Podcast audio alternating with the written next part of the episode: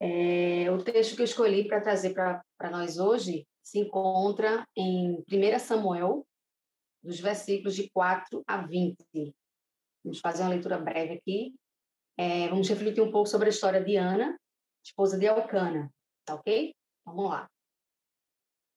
No dia em que Elcana oferecia sacrifícios, dava poções à sua mulher Penina e a todos os filhos e filhas dela. Mas a Ana dava uma porção dupla, porque a amava, apesar de que o Senhor a tinha deixado estéril.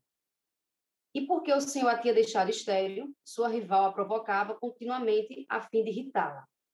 Isso acontecia ano após ano. Sempre que Ana subia à casa do Senhor, sua rival a provocava e ela chorava e não comia. Eucana, seu marido, lhe perguntava: Ana, por que você está chorando? Por que você não come? Por que está triste? Será que eu não sou melhor para você do que dez filhos?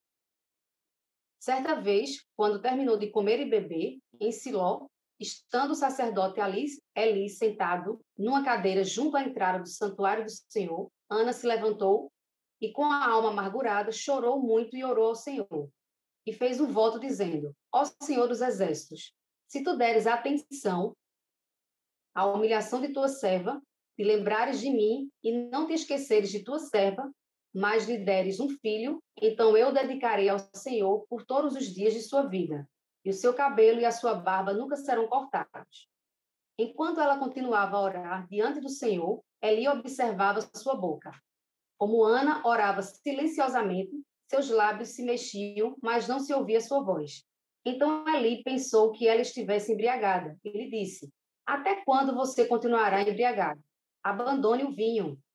Ana respondeu: Não se trata disso, meu senhor.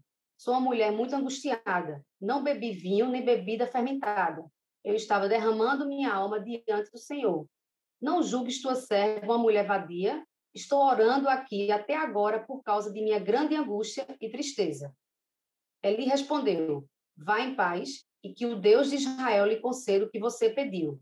Ela disse: espero que sejas benevolente para com tua serva.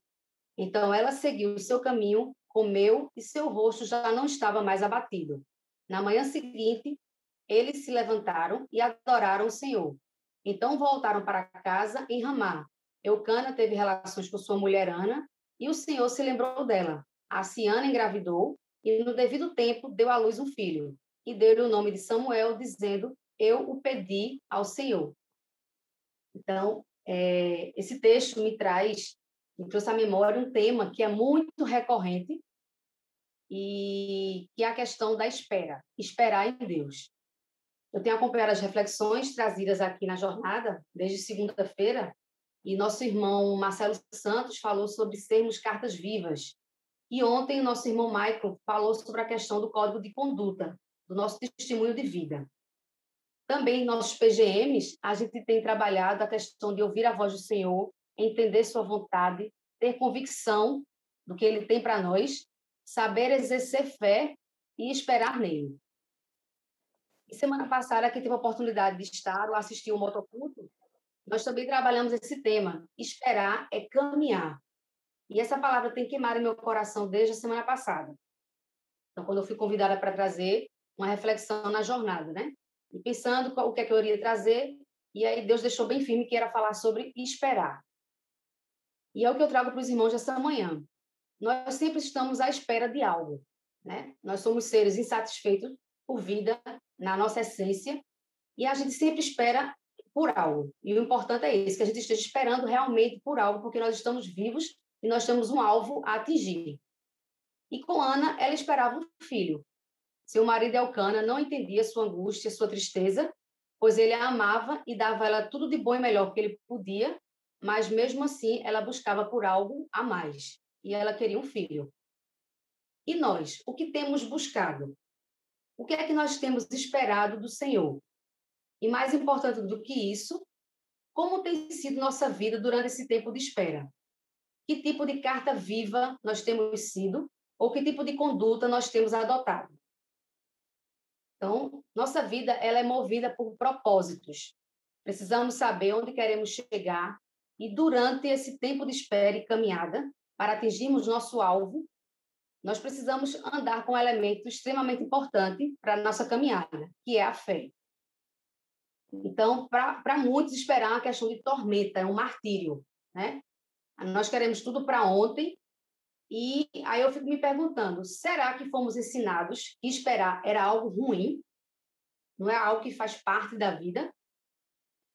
É, lendo o livro do PGM essa semana, eu vi uma frase bem interessante de C.S. de C.S. Lewis, que ele fala o seguinte: Estou certo de que Deus não deixa ninguém esperando, a menos que ele saiba ser bom para essa pessoa o tempo de espera. Então, a espera faz parte da vida, a espera é um tempo de preparação, é o aguardar no tempo de Deus, porque Ele tem o melhor e fará o melhor por nós.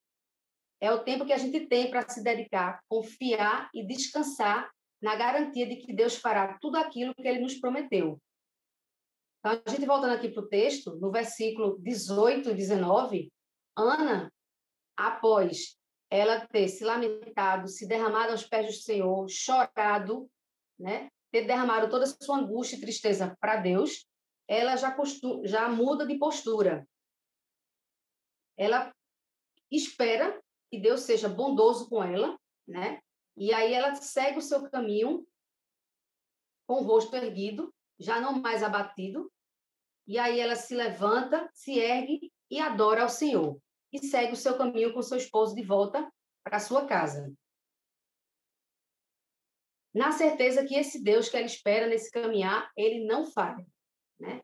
Então, que nessa manhã nós possamos ter também essa certeza de que Deus não descuida de nós, das nossas necessidades, e quando a gente está se cansando nesse processo de espera, ele vem e fala conosco através de sua palavra, quando a gente estuda a palavra dele, ou ele usa um irmão para dizer que está orando por nós.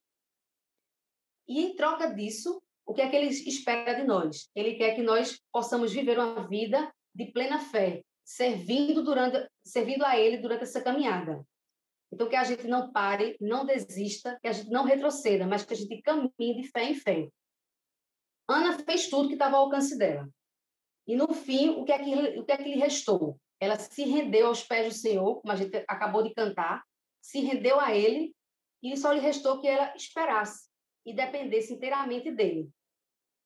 E quando a gente confia nesse Deus em meio às nossas dificuldades, isso com certeza serve de quê? De testemunho para fortalecer a fé dos outros que estão ao nosso redor, porque nós somos cartas vivas, nós somos referenciais nesse mundo.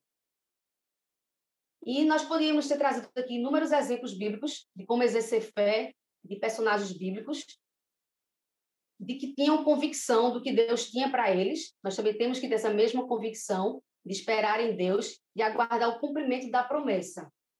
E o mais prazeroso de tudo isso é que nesse, nessa caminhada, que alguns chamam de deserto, é que nós adquirimos intimidade com o Pai.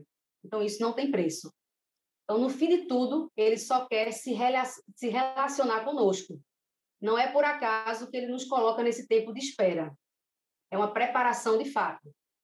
Eu não sei pelo que você espera, qual é seu alvo, qual é seu sonho, qual é o seu propósito de vida, mas nós precisamos perseverar na fé e na esperança no plano soberano do nosso Deus, que nós continuemos crendo que quando tudo parecer controverso, as, as circunstâncias não forem favoráveis, as melhores possíveis aos nossos olhos, que nós possamos dar ouvidos apenas ao que Deus fala no nosso coração. Que a gente continue confiando nele tendo fé nele, porque todas as coisas, no plano e na vontade dele, são possíveis. E eu gostaria de finalizar com dois versículos. Um se encontra em Isaías 64, versículo 4, que diz que porque desde a antiguidade não se ouviu, nem com o ouvido se percebeu, nem com os olhos se viu um Deus além de ti que trabalha para aqueles que neles espera e trabalha para aquele que nele espera.